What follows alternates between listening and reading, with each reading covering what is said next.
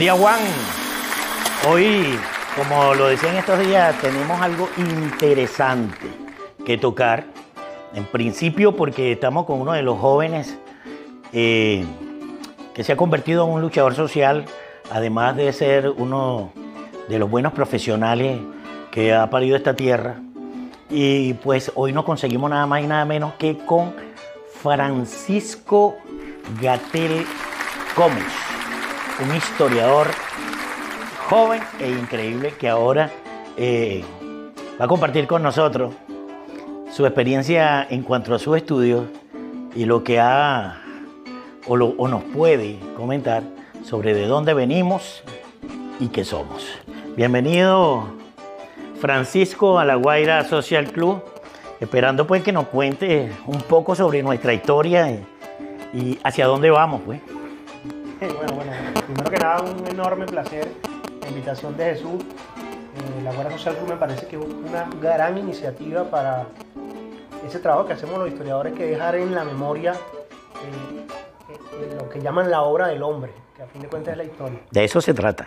Las personas que queremos dedicarnos a lo público, acá digamos que tenemos un compromiso con la historia. Afortunadamente soy historiador y siempre digo que la historia es lo único que me da respuesta, entonces soy como un religioso de la historia. Eh, y nada, tratar de, de- de, digamos, cambiar paradigmas, un poco la mente abierta en torno a las cosas que vamos a conversar y, y Bueno, mira, me, de verdad que, que- que me alegra mucho que estés acá con nosotros y que podamos este, eh, conversar eh, de dónde venimos, ¿no? Entonces yo eh, me preguntaba como muchos amigos eh, de La Guaira, del, del estado Vargas, del litoral central, como quieran llamarlo, al fin y al cabo, al cabo somos, somos gente de Vargas, ¿no? Y, y la pregunta es, ¿de dónde venimos? O sea, ¿qué había aquí en el litoral central en el año 1500? En el año 1500, a la llegada de los españoles, bueno, un poco después de que los españoles llegaron a, Sí, ellos llegaron en, Venezuela. en 1555, más o menos, a Venezuela, al, Vargas. al- al territorio, al territorio inexplorado, me imagino. Exactamente. En- en- aquí en el litoral central lo que habían era una, muchas tribus, sobre todo compuestas por arahuacos, que venían de las islas del Caribe, provenientes este, de América, y de eh, indios caribes, que poco a poco, por, por su característica bélica, fueron desplazando los arahuacos que eran de características más dóciles.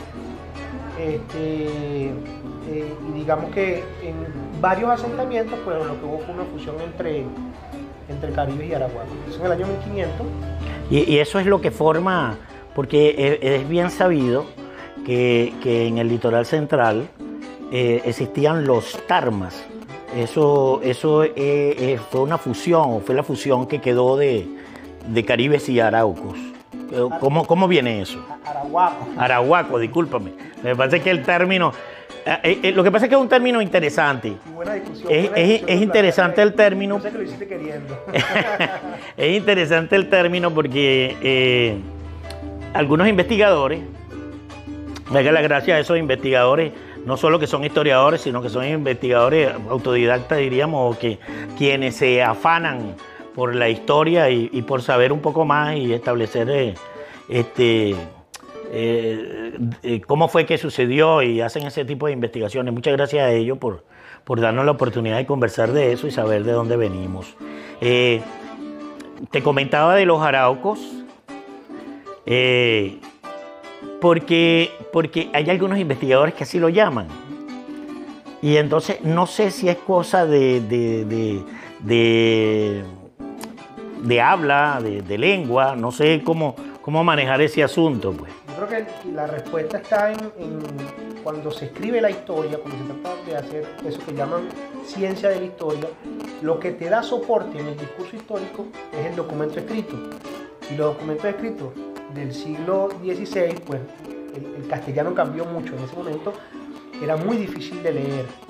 Entonces, el momento en que se transcribe del documento original hacia la investigación, este, alguien puede leer la G como que se es H y en vez de poner arahuacos, le pone araucos. Exacto. Entonces, hay historiadores, la mayoría de los historiadores que han tenido eh, eh, mucha investigación en el tema indígena, sobre todo en el litoral central, terminan llamándola arahuacos o con W o arahuacos con G, porque se basaron en, la, en el oído, en la voz, arahuaco. Entonces, el arauco seguramente fue un error de transcripción a la vista, pero al fin, al fin de cuentas, cuando hace la investigación completa, que oyes cómo se produce, termina siendo arahuaco. Ok, y, y volviendo al tema anterior, ¿no? gracias a Dios que tenemos, tenemos la oportunidad de, de, de, de discutir ese tipo de cosas, porque un poco más adelante te voy a tocar un tema que me hace referencia a lo que tú estás hablando, ¿no? estás conversando, lo que, lo que establecen algunos investigadores. Fíjate. Después se dice que nosotros en el litoral central, o, o existía en el litoral central, lo que eran los Talma o la Gran Nación Talma. ¿Por qué lo de Gran Nación Talma? La Gran Nación Tarma, Tarma.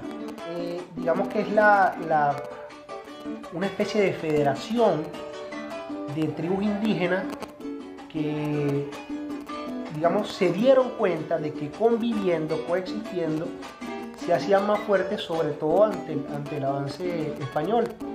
Entonces se le dice Gran Nación Tarma porque eran varias, varias, no sé si llamarle tribus en este momento, varias etnias indígenas este, conviviendo en un mismo espacio, pero con, con características culturales distintas que a veces no se mezclaban, eh, digamos, para la reproducción, sino que simplemente trataban era de protegerse, eh, digamos, viendo la correlación que tenían fenotípicamente frente al, al- al- al embate español. Por eso es que, bueno, uno de los primeros, de los primeros digamos, las primeras representaciones que se tiene de la Gran Nación Tarma, de la construcción de la Gran Nación Tarma, es luego de la llegada de los españoles a Venezuela, probablemente en 1528. 1528. Hay algunos investigadores que ha- hablan y datan de 1555, la llegada de, de- de los españoles a, a Litoral. litoral. Efectivamente, el- el- digamos, el, el documento escrito que se tiene del, del- del primer acercamiento que tiene un español, hijo de, de conquistador español y de cacique indígena, Francisco Fajardo en 1555, que- eh, al que probablemente llegó a la Ensenada de Chusca.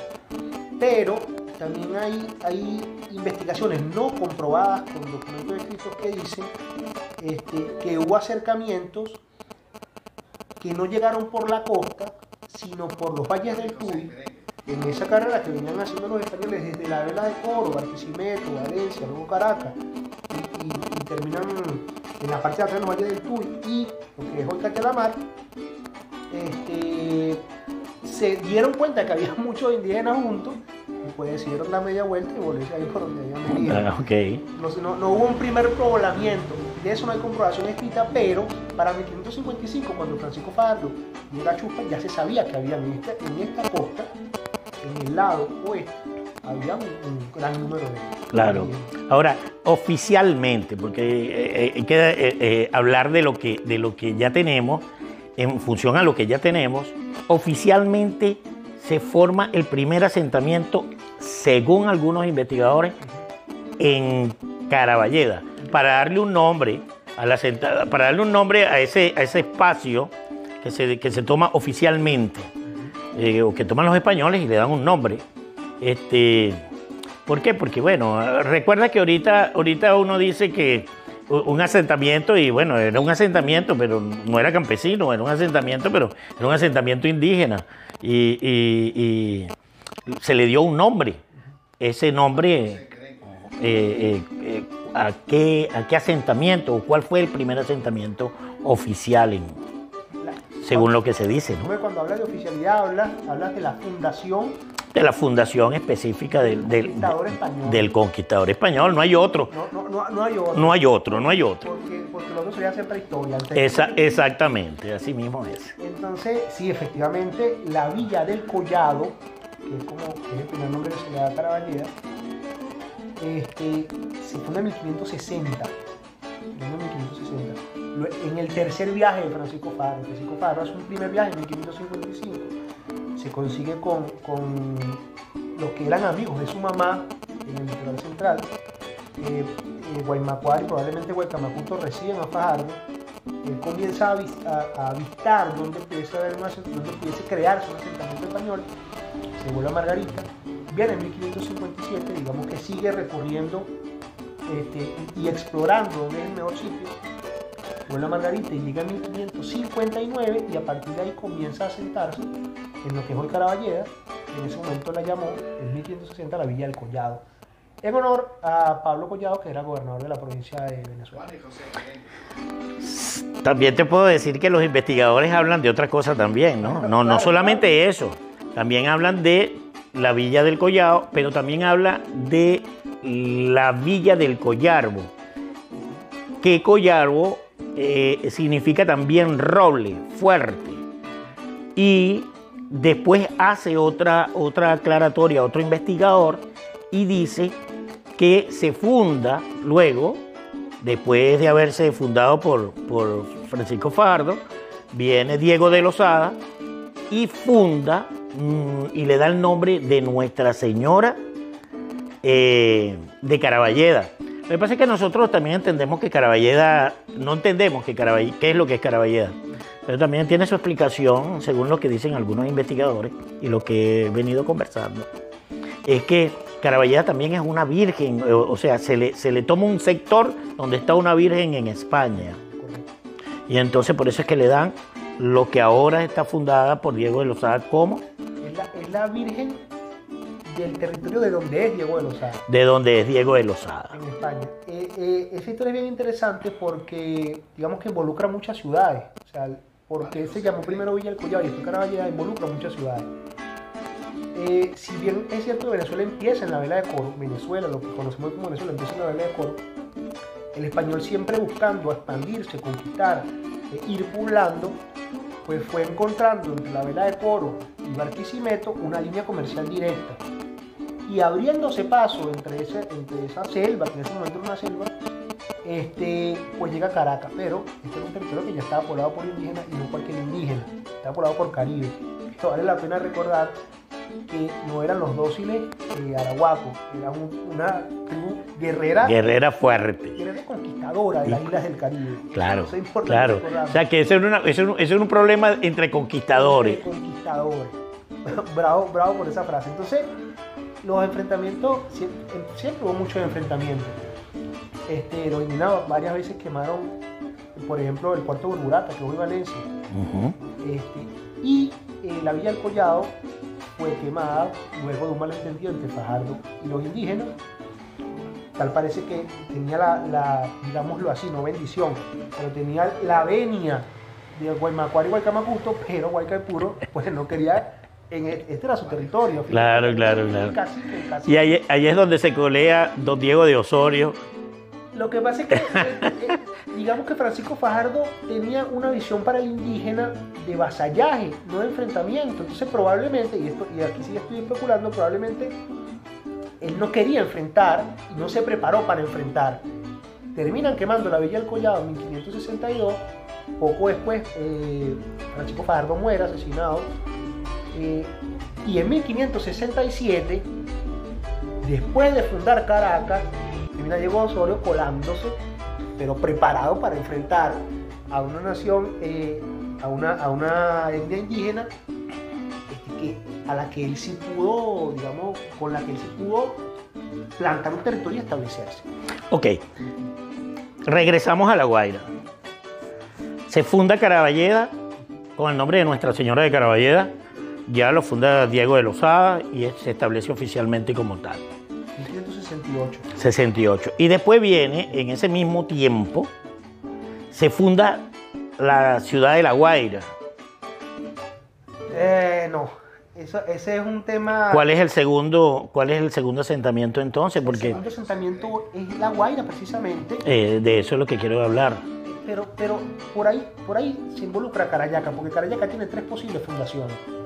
Carayaca tiene una, una primera posible fundación en 1528, que es la nación Tarma, Claro. la que registro, Claro. y después una probable en 1600, no, ya, ya, ya la Guardia estaba fundada, 1621 y 1670. Claro, por eso te hablo, porque he sabido de que Carayaca tenía un problema, un problema serio. Primero porque eh, era, ¿por qué se llamaba Carayaca? Y segundo, es porque oficialmente se le da mucho tiempo después, se le da el nombre de, de San José de Carayaca. ¿Ok? Ese nombre de San José de Carayaca me imagino que es es, es la, cuestión oficial ya como una población reconocida por quienes estaban gobernando en su momento. Pues. Entonces por eso es que te, pregunto, porque sé que hay una historia de don Diego de Osorio en, en lo, que, lo que es la ciudad de La Guaira, la ciudad comercial de La Guaira, este, cuando levantó su espada y, y, solicitó a los osados que dijeran quién estaban en contra o no de lo que su majestad establecía en el momento, que era la ciudad este, de San Pedro de la Guaira. Y esto también se dio en pleno apogeo que tenía en su momento, no sé si era Diego de los Francisco Fajardo, con Macuto, con Guaycamacuto que era el entendimiento que estaban buscando para establecer eh, las buenas condiciones para que se resolviera el problema que había en Caraballeda. No sé hasta dónde sea cierto eso, yo me quiero que sepan que yo me oriento basado en lo que dicen los investigadores, más nada. Igual que yo, yo, no tengo investigación propia de la Guaira, investigación otro, pero no, tienes total, tienes total razón. Este, la Guaira precisamente es la segunda parroquia fundada lo que te, lo que te dije no es que no fue tan cerca una fundación de la otra. Ok, cierto. Que fue en 1561 y la Guaira terminó fundando en 1589. Este, pasaron casi 40 años eh, y es la segunda. Y después este, viene la parroquia Macuto.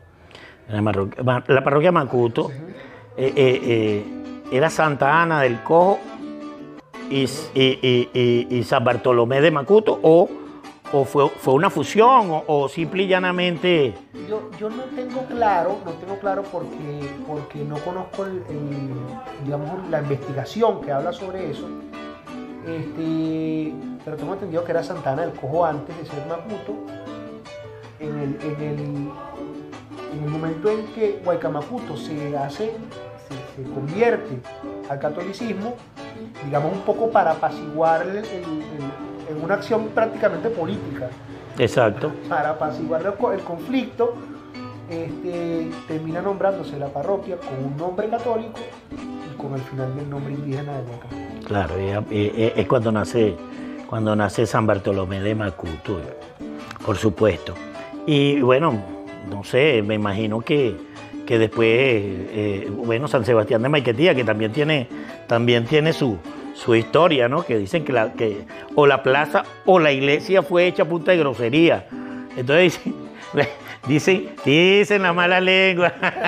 no, pero me parece que también es interesante, ¿no? Eh, eh, esos comentarios que, a veces hace la misma, la propia población. Y bueno, la gente que, algunos investigadores que también lo, toman lo tomaron, que dicen que bueno, que el que decía alguna grosería cerca de la plaza o lo que se había establecido como una plaza, pues tenía que pagar una multa por decir grosería o, ser soez. Y con ese dinero se fue recaudando para, para poner las primeras piedras de la, de la, de la, de la iglesia eh, eh, y sí, y resolver el asunto de la plaza. Me imagino que, que a lo mejor algo de cierto hay en eso, ¿no? cuando, cuando eh, y ya ahí entramos en el plano de la historia cultural, lo que termina pasando de generación en generación son este tipo de anécdotas. Por eso nunca pueden ser descartadas. Fíjate que cuando uno va a hacer historia eh, académica, esto no lo vas a encontrar en, probablemente en ningún sitio. Claro. Pero lo que termina generando memoria histórica en torno a la iglesia y a la plaza es esto. Entonces, si no es cierto, ya es parte de la memoria cultural. Claro, claro, claro en función a eso.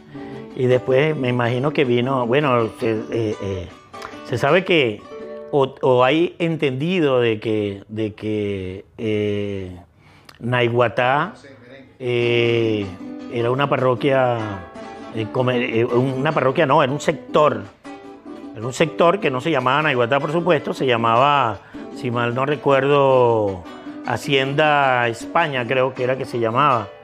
Y, y de ahí, de ahí, este, eh, lo que conversábamos hace rato, que bueno, le dieron el nombre de San Francisco de, de Asís de Naiguatá, me imagino que por los mismos términos. La razón que, que, que San Bartolomé de Maputo, este, San Pedro de la Guaira. San Pedro de la Guaira.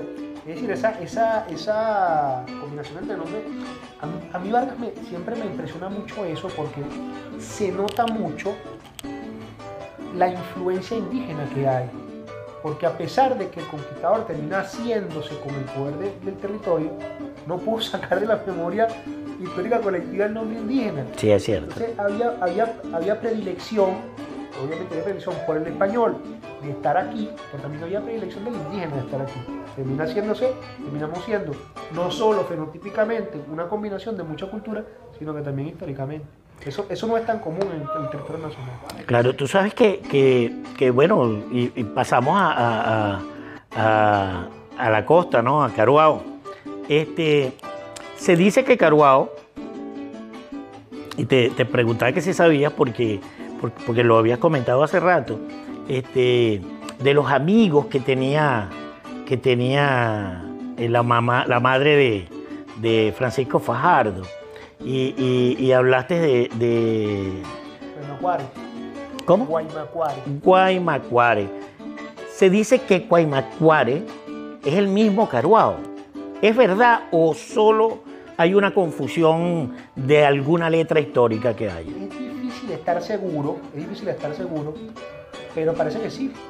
Parece que sí. eh, era conocido eh, probablemente para una tribu indígena con un nombre y para otra tri- tri- tribu indígena con otro, pero este, cuando te da el documento escrito, y, y eso parece ser un consenso entre todos los investigadores, al menos lo que yo he revisado, la actuación en Oviedo y Baño de Guaymacuare es la misma de Caruao en el, en el Padre Nectario María. Entonces, sí, parece el mismo. El mismo. Exacto, ¿no? Y, te hablaba hace un- unos días atrás de un señor llamado Ibrahim Ramón Martínez Dubén.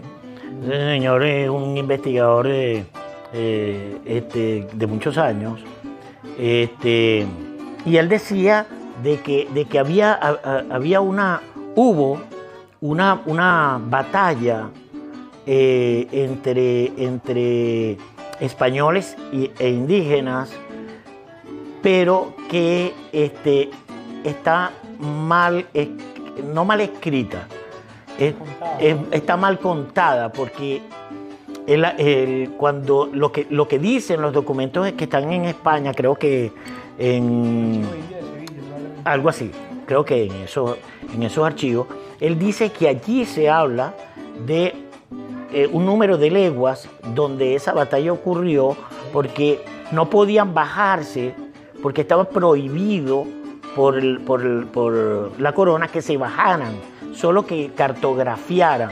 Y entonces, este, porque tenían problemas con su embarcación, trataron de bajarse y entonces tuvieron ese contratiempo con esos indígenas. Y ellos cuentan de unas leguas a partir de un cabo.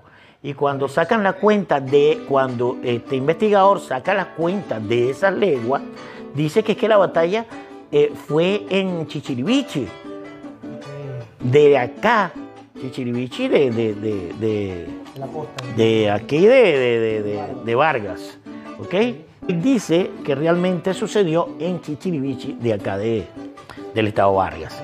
Entonces, él, él- él- él determina eso en su investigación y entonces uno queda así como que, bueno, hay otra historia que contar, que, que- que hay que revisar. Y que más que ustedes los jóvenes para eso, pues, y que ustedes, eh, ese es su plano, ¿no? Ahora fíjate, este, eh, Caruao eh, eh, pasa a ser un, un- un- asentamiento y, y si nos damos cuenta, todos, todos tenemos este color y, y se supone de que en esa hacienda, de, que era una hacienda de, de, eh, los Longa y de los España, este, ahí se comercializaba cacao, se eh, comercializaba creo que café y por supuesto esclavos. Y creo que ahí hubo un levantamiento también, según algunos investigadores, y ese levantamiento hizo, por supuesto, que salieran algunos esclavos de allí y este, eh, se adentraran en, las montañas y bueno, eso me imagino que dio como término este, esta, esta gran parroquia que nosotros tenemos aquí, ¿no? Es lógico que el levantamiento lo conozco, el esclavo. Y tomando en cuenta que Carvajal tiene todas las condiciones para que la gente viva bastante tiempo sin necesidad de comunicarse. Sí, sí, así es, es verdad. Entonces, escapan 50 o 100 esclavos, puedes tenerlos allá en, un cumbe, lo que llaman, lo que llamaban ellos mismos cumbe, 100 años, tranquilamente. Sí, tranquilamente, me imagino. Y después que conozcan el terreno, ve a sacarlo. Bueno, eh, ahorita, ahorita, el que se va para allá tiene su vida hecha. lo que tiene que trabajar. Mira, vale, me, me, parece muy interesante, pues, de la historia, la historia de Vargas, que sea, que sea comentada por un joven como tú, que, que está en su pleno apogeo profesional y que, bueno, mire, que, que Vargas conozca sobre nuestra historia es muy interesante y saber que, que de dónde venimos y que no solamente somos negros por ser negros con pelo este, pincho pelo, o pelo eh, negro alisado, sino que, que venimos, venimos de una profunda transformación y, que afortunadamente nos conseguimos con, con un hombre interesante como fue eh, José María Vargas y que nos dejó en una oración, nos dejó mucho. Y creo que hay que hacerle justicia a eso. Nosotros somos mujeres y hombres justos. Y así debemos permanecer como varguense con ese gentilicio. Pero muchas gracias Francisco por haber conversado con nosotros y por haber estado en la Guaira Social Club. Espero poder seguir discutiendo contigo de las parroquias y sus anécdotas este, y poder eh, llevarle al, al, pueblo del litoral central, al pueblo de Vargas, al pueblo de La Guaira. Esto es una ventana de guaireños para Vargas. Entonces espero tenerte de nuevo acá. Muchas gracias, de verdad, Francisco. y si tiene... por la invitación y gracias a todas las personas que siguen a la Guardia Social Club. La verdad es que, repito, me parece una iniciativa enorme, de enorme valor este, para el acervo histórico de, la región y, además, como acabas de decir, es una ventana eh, para que la juventud que, tiene cosas que decir, pues venga acá y, las exponga. Así que muchísimas gracias y espero vernos pronto. Cómo no, Francisco, muchas gracias. Bueno, recuerden que en el otro episodio tenemos algo interesante que contarte. Nos vemos luego. Hello.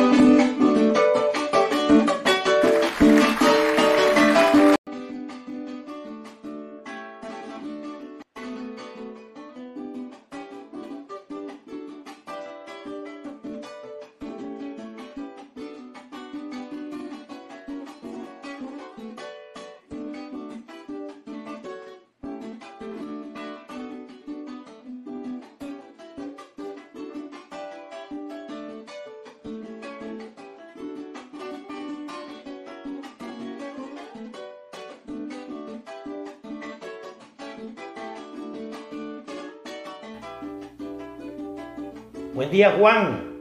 Eh, bueno, como le había dicho, estamos hoy nada más y nada menos que con uno de los hombres más importantes que hemos tenido en toda la región del litoral central. Este, estamos hablando nada más y nada menos que de Ramón Alberto Díaz y que, bueno, un hombre hijo de, José Díaz y de la señora Vicente, Vicenta de Díaz, pues de, San Pedrano de La Guaira, este, y que fue mm, el primer, el primer alcalde del municipio Vargas y además de eso estuvo en la organización de la Junta Administradora, fue el secretario en el año 1986. El señor Ramón Alberto Díaz Romero nos acompaña hoy para eh, contarnos su experiencia de primera mano en cuanto a la organización eh, eh, que se tuvo que hacer para que pasáramos de departamento a municipio.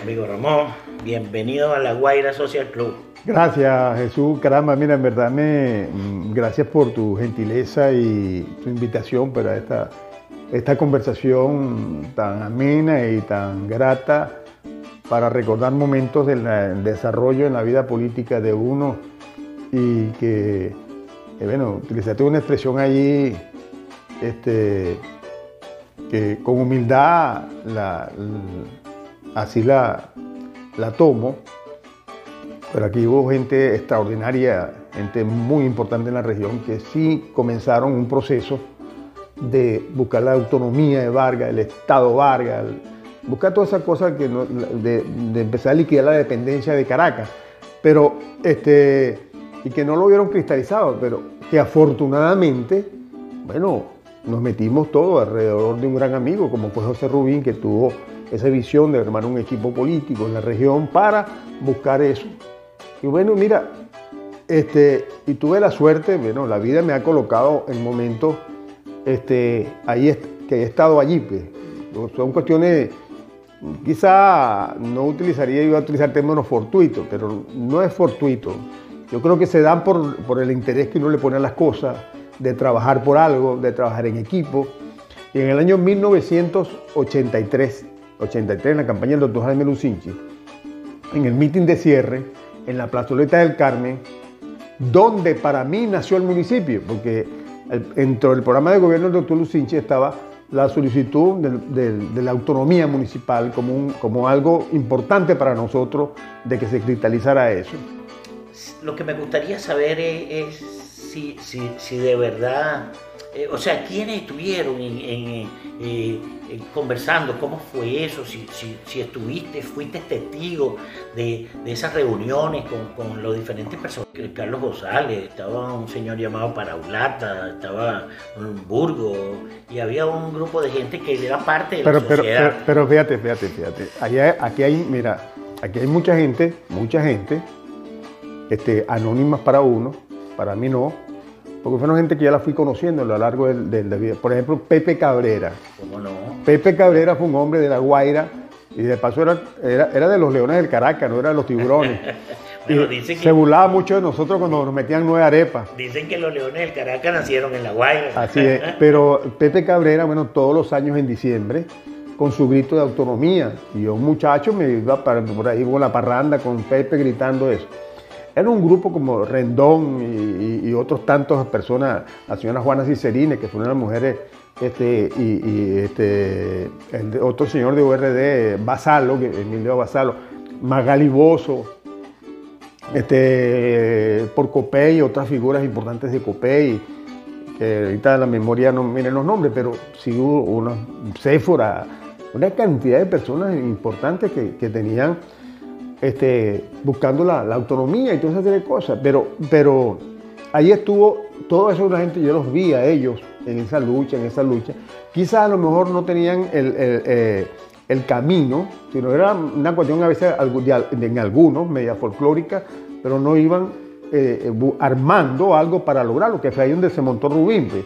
Se montó Rubín con Cefra, con otros más a buscar y, hacer presión sobre esto y el doctor Lucinchi no tuvo la oportunidad de darnos, de la modificar la ley, cuando se modifica la ley del Distrito Federal y Acción Democrática tiene una mayoría en el, en, el Congreso de la República, Y aparte de eso, bueno, los demás partidos, pues, incluso Aristóbulo Isturi, que estaba era diputado en aquel momento.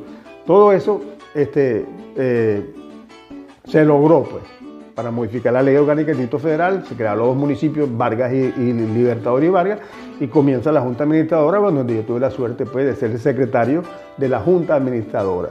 Bueno, y aparte de eso, yo era el secretario de Asuntos Municipales de Acción Democrática, y bueno, y me imbuí en la cuestión de, de las comunidades y de lo que significaba el municipio Vargas para nuestra región y para la necesidad de la gente y resolver los problemas inmediatos que no nos resolvía Caracas como el caso de Valle del Pino, el caso del Tigrillo, el caso en parte del barrio aeropuerto y muchísimas cosas, las zonas de Carayaca, las zonas rurales, las electrificaciones y toda esa serie de cosas. Había muchas cosas que la gente eran nuestras necesidades sentidas en las comunidades y había que este, enfocarse hacia ahí, pues para que la gente de Vargas supiese, que la gente más humilde, que sí esto venía a resolver unos problemas que Caracas no lo venía resolviendo eh, de manera perentoria y con atención. Bueno, mira, así fue que se fueron tanto todas estas cosas y bueno, armamos el municipio y ahí participamos todos. Pues.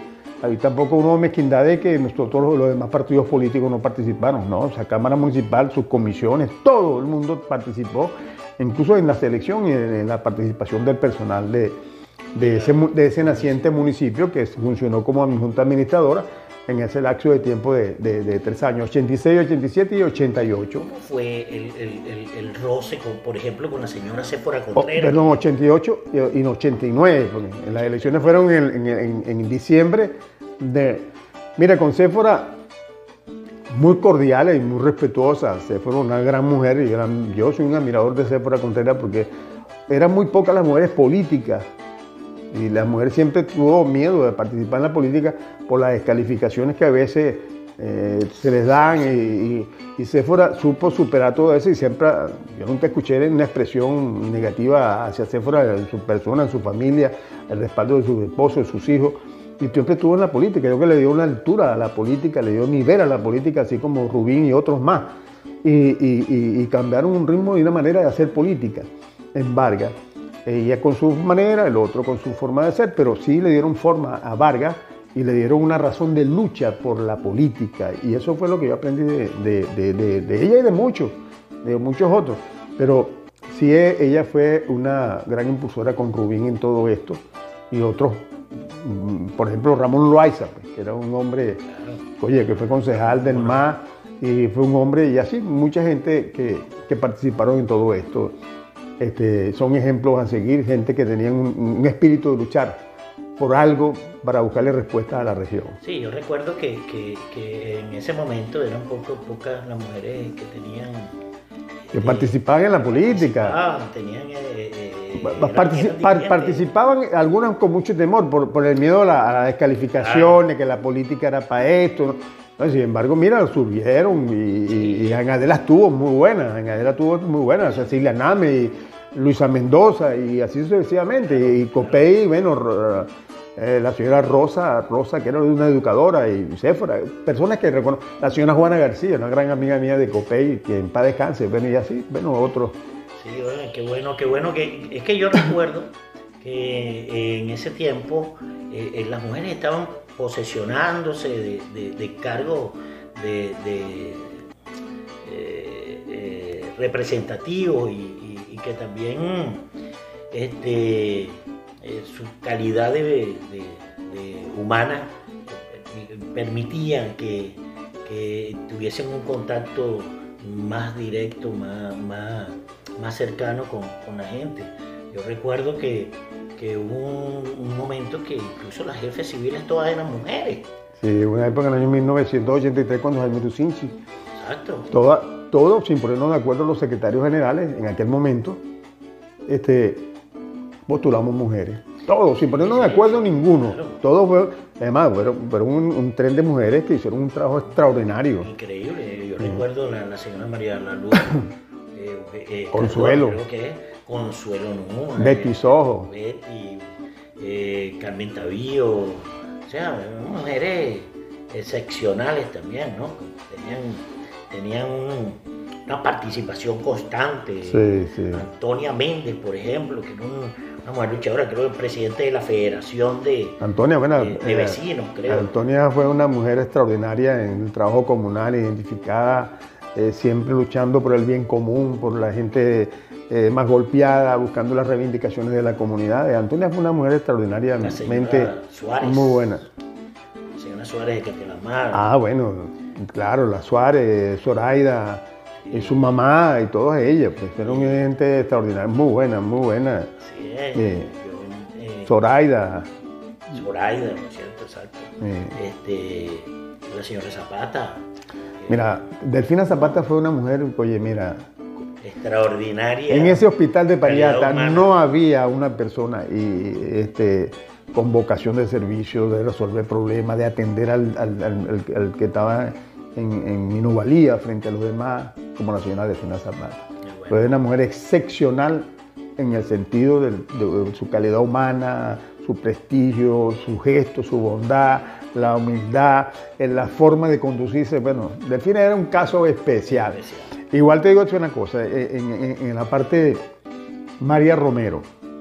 María, Romero, que venía de URD Claro. y, y en Acción Democrática vino. María Romero, la mayoría del partido no sabía de que María Romero fue tía- era tía mía.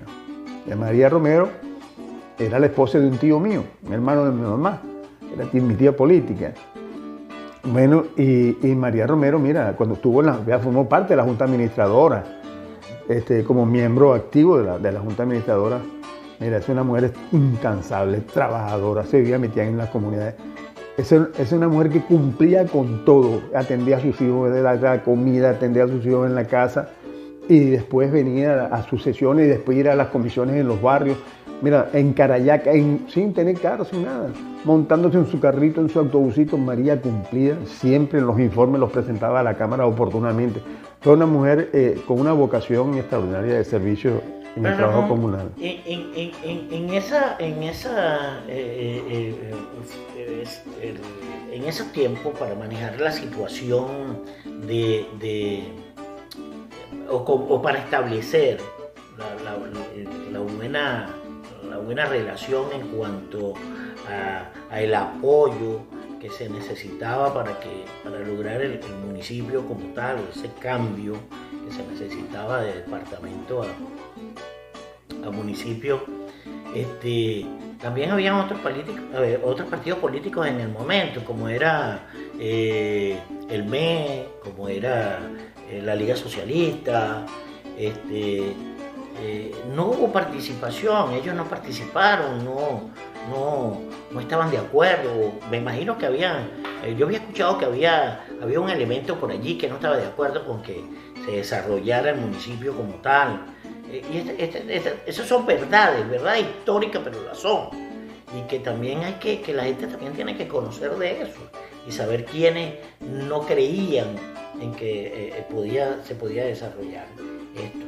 Y, y- y pregunto porque eh, sí, había un partido político que... que- que- Mira, pero, pero, pero en base, en base, a, en base a, la, a- a- al- a la creación de la autonomía, eso no tuvo mayor, mm, tropiezos, porque en el Parlamento, en el Congreso de la República, fue una presentación del, del presidente de la República, valga la redundancia, Acción Democrática, y jugó, eh, presentó pues el- con el respaldo de los demás partidos políticos la modificación de la ley para crear la autonomía. Municipio Libertador, municipio Vargas, separar ya los departamentos, ya conver- llevarlo, elevarlo a categoría de municipio Vargas, que nos dio la autonomía municipal y que empezamos a transitar. Y ahí no hubo problema porque ahí todo el mundo estaba conteste con esa posibilidad y así se dio. Pues, se modificó la ley, se crea, se crean los municipios y bueno, después vienen las figuras de los alcaldes con la descentralización, la elección directa de los alcaldes y los gobernadores.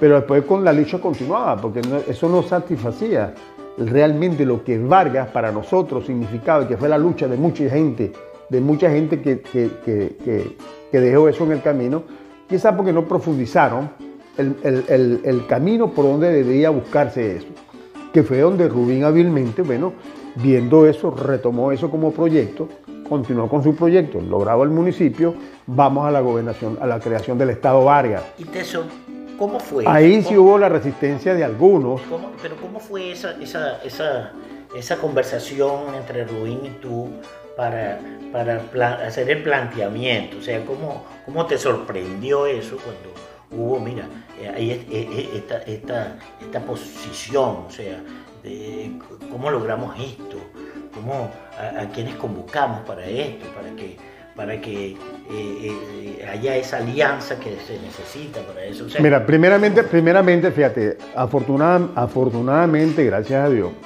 Alfaro Cero le dio a Rubín, cuando Rubín le hizo el planteamiento al senador Alfaro para buscar esa posibilidad de la creación del Estado Vargas. Bueno, imagínate tú, era el gobierno de Caldera.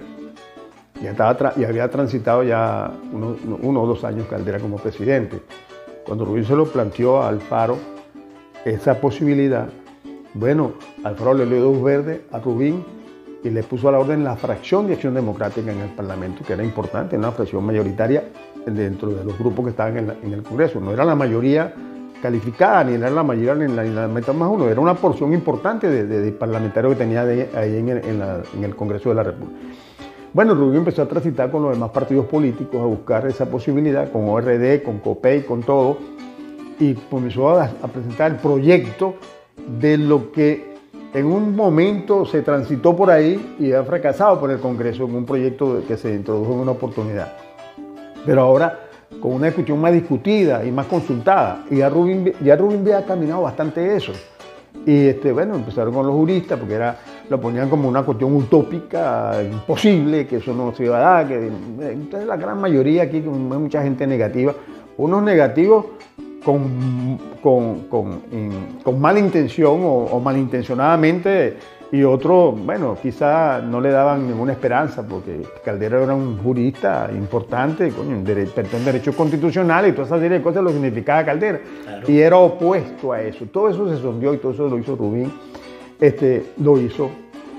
Y cuando Rubín agarró y ya transitó por eso, ya habíamos hecho muchos foros aquí con abogados importantes de la República, expertos en Derecho Constitucional, por donde era la vía, el camino, bueno, hasta que se le buscó la, vuelta este, a través del artículo 13 de la Constitución del 61, que por ahí había la posibilidad de llevarlo a territorio, y el territorio un, ya era un paso determinante, porque la ley misma, la Constitución lo establecía, que los territorios se podían elevar a categoría de Estado.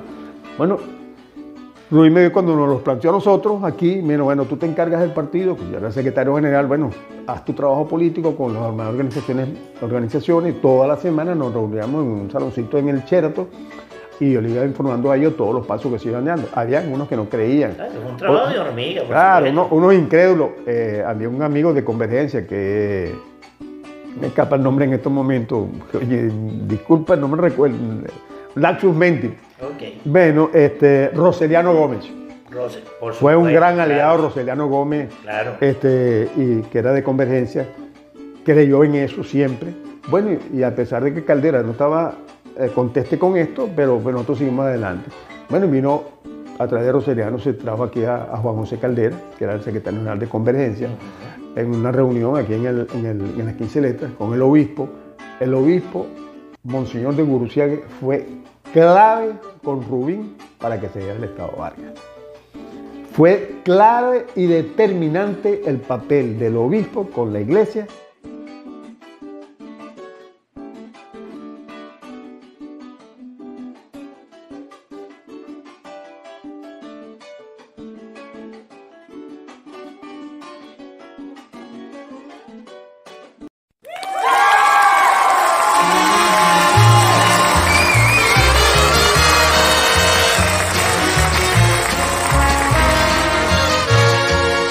callecita de la Guaira, que aún vives el recuerdo cuando por ti paseaba un marino español. Subidas y bajadas, pobladas de balcones y estrechos callejones que a nadie ven pasar. Callecita de la Guaira, que aún vives el recuerdo cuando por ti paseaba un marino español subidas y bajadas, pobladas de balcones y estrechos callejones que a nadie ven pasar. La torre del vigía, un viejo solitario, te cuida todavía como en tiempos atrás y alumbra tenuemente tu suelo de empedrado tejiendo dulcemente un sueño colonial. Subida del guamacho, bajada de la iglesia, la cita del mercado, café de la estación. Y cuando miro al puerto, en la imaginación, lo siento callecita, que tienes la visita de un galeón español.